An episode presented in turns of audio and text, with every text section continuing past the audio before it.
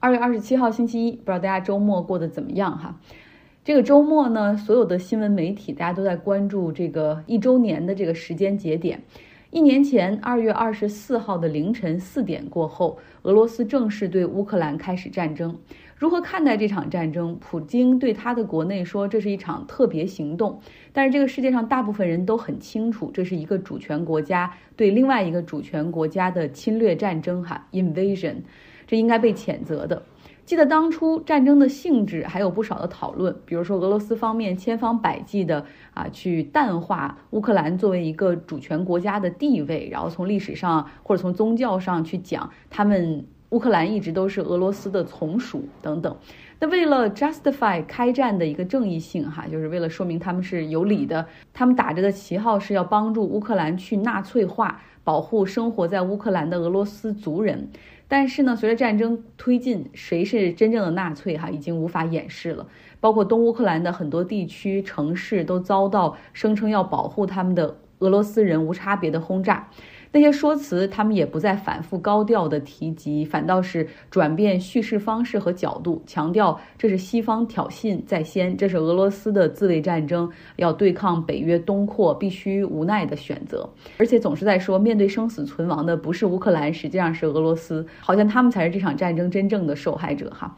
普京在五天之前。对全国发表了一个电视讲话来谈这场战争，哇，他一喷就是两个小时，说这场战争都是西方策划逼迫的，他们在利用俄罗斯的战争转移欧洲国内经济衰弱疲软的担忧和抱怨。还强调说，俄罗斯不是和乌克兰人民在斗争，而是和乌克兰的精英和乌克兰的政府而已。然后他说，人们实在是太可悲了，现在被你们乌克兰的政府当成人质，只要我们可以消灭泽连斯基和他的同伙们，一定还你们自由等等。然后呢，还说这个西方还说西方国家不断的给乌克兰运送武器，这威胁到了俄罗斯的国家安全。俄罗斯将暂停2010年和美国达成的新削减战略武器的条约。还说说现在对于俄罗斯来说就是一个生死存亡的时刻，这件重要的历史事件正在重塑俄罗斯的国家和人民的未来。而且还给大家鼓劲儿，还说我们必须作为俄罗斯人要应对得起这份责任。然后他还提醒说：“你看，西方当时说啊，对我们俄罗斯进行制裁，俄罗斯的经济会在两到三个月内全部崩溃。但是你看看我们在二零二二年的经济才衰退了百分之二点一。总之呢，普京是指责乌克兰和西方让战争扩大、矛盾激化。他说着说着，我我感觉他自己都忘了到底是谁下的这个命令，在后冷战的和平时代让俄罗斯军队入侵轰炸了东欧的这个国家。”如果大家还记得的话，战争开始之前，普遍都认为说，只要三到四天，俄罗斯的军队就会吹呼拉朽的攻占基辅。而整场战争大概会在三周之内结束，哈，以俄罗斯胜利告终。而现在一年过去了，乌克兰比大家想象中的要更加强大、更加顽强。他们那种保家卫国的决心，哈，不容忽视。就是有的时候你有钢铁没用，你需要有钢铁般的意志。他们不仅把对俄罗斯的战线一再向外推，呃，然后让俄罗斯撤离了基辅周边，而且呢，在东乌克兰地区还把一些曾经被俄罗斯实施了非法公投并入俄罗。斯联邦的呃地区，比如说赫尔松，重新夺回到了乌克兰的怀抱之中。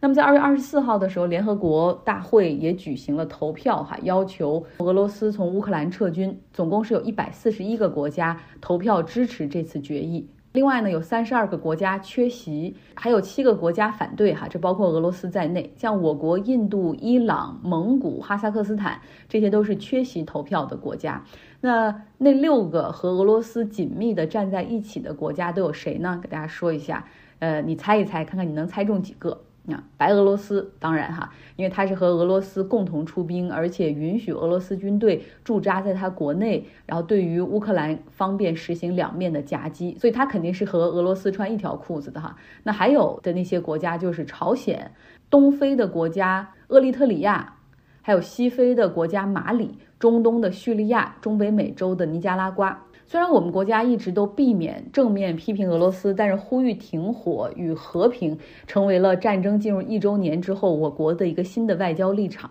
那我们来关注战场方面，在周六周日的时候，俄罗斯实际上对东顿涅斯克。乌克兰所控制的地区进行了空袭，造成了三名平民死亡。目前呢，双方所争夺的焦点城市是这个地区的一个叫巴赫穆特的城市，然后这儿就是双方交锋的一个前线。事实上，针对这个城市的拉锯战从去年夏天就开始了，双方在这儿都死伤了很多人，而俄罗斯把这个地方啊看作势在必得，因为他们确实需要一个好消息去提振极低的士气。一年前开打的这场战争，实际上已经彻底的改变了欧洲。其实，欧洲基本上在柏林墙被推倒、冷战结束之后，认为说 peace is guaranteed，这个和平就是应许的哈，就是已经是确保的。但是看到这次乌克兰遭遇侵略，像波兰、罗马尼亚、波罗的海三国，包括芬兰等一些和俄罗斯有接壤的国家，再度提高警惕。你包括像芬兰和瑞典都提出要加入北约哈，大家都在为最坏的可能性。做好准备，像波兰，因为这个国家历史上屡次遭到俄罗斯的入侵，它这次是把它和白俄罗斯接壤的地区，以及它和俄罗斯那一块在波罗的海的飞地、加里宁格勒州的这些边境地区，芬兰都 beef up 了哈，就是他们设置了很多钢铁、水泥的路障作为防御机制的一部分。在过去的这一年里面，其实大概有八百万的乌克兰人离开家乡，他们临时被安置在欧洲和美国。随着战事的推进，战火更加集中在东乌克兰地区之后呢，大概有四百五十万的乌克兰人是返回了家乡。我也看过一个人物采访哈，就是说一个一个乌克兰的女人带着两个孩子，在战争开始之后，他们就离开了基辅，先是抵达了波兰，然后。坐火车到那儿之后，被热心的群众接回家去安顿下来。后来因为在德国还有亲戚哈，他们就投奔到那儿，在当地呢又被好心的这种德国家庭提供了免费的食宿，然后他们的孩子也在。德国入学哈，这个妈妈也找了一份临时的工作，虽然得到了热情的款待，但是那种身在异乡为异客的感觉还是没有办法改变。包括想到自己的丈夫，想到孩子的父亲，包括自己的父亲还在乌克兰哈，所以他们无时无刻不想念着自己的国家。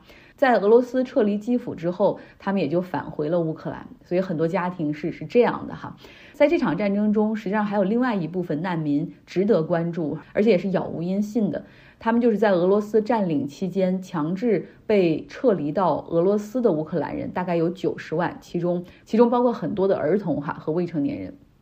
好，我们再来说一个本周末非常值得关注的新闻，那就是非洲的第一大经济体尼日利亚在周末的时候举行了大选。尼日利亚的人口是。二点二亿左右，哈，是非洲人口最多的国家。它有资格投票的选民差不多九千万人，所以它也是非洲最大的 democracy。它这次选举里面，哈，总统选举有十五个候选人，因为尼日利亚也是一个多党派的国家。但是在过去二十四年里面，主要是两个政党的争夺，有一个呢是 All Progressives Congress，简称 APC，然后呢，另外一个主要的政党是 People's Democratic Party。PDP 啊，这两个政党的争夺，那和法国、巴西总统选举类似，就是说，呃，如果说在第一轮选举中有一个候选人可以获得三分之二，也就是说有二十四个州里面他们得票可以超过百分之二十五的话，那么这个人就算真的胜利了哈，就不需要有第二轮的选举投票。那否则，如果达不到上述的这个指标的话，就还要进行一个 run off 哈，就是相当于一个加赛，然后通常要在二十一天之后举行。呃，除了总统选举之外，实际上一同进行的还有议会中的这个议会选举，竞争是非常激烈的。像这个激烈到什么程度，就是要要人命的那种激烈。有参议员的候选人在选举前三天被杀的，有帮派还有犯罪组织去偷选举机构的敏感材料的，还有包括在选举的投票点儿，选民投票的时候，不像。呃，西方的一些国家，你是有这种投票的屋子可以进去，然后每个人是有隔断，你是有隐私的。在这个地方不是哈，旁边有很多人看着你，所以有的地方就是有帮派的人，或者是有犯罪组织的人在那儿，呃，当场威胁，甚至有的地方也发生了枪战，或者是抢夺投票箱的这种选票也有。为什么尼日利亚的选举会是这么的激烈？你想象一下，这个国家两亿多人的人口中，总共有三百七十个民族。然后这三百七十个民族里面又总共有五百二十种语言。那如果从宗教上来说的话，尼日利亚的基督徒和穆斯林的占比又基本上是百分之五十对百分之五十，所以又多了一层宗教的原因。那过去呢，这个总统的职位哈，因为他们之间会搞这种联盟嘛，职位呢基本上就会在这种北部和南部，然后这两个宗教之间来回的轮换哈。但是近几年又因为在北部出现了这种伊斯兰圣战组织不断的去肆虐，不断的去搞恐怖袭击，然后在南部呢这种分离运动也不消停，所以整个的这个尼日利亚不仅经济受到了影响，而且社会治安以及这种就是民众所感觉到这种社会的安全程度是大打折扣，所以这些都成了这次大选中大家所关注的要点。我相信在本周吧，如果还消息出来之后，我们还会给大家进行更多的报道。好了，这就是今天的节目，希望你有一个愉快的周一。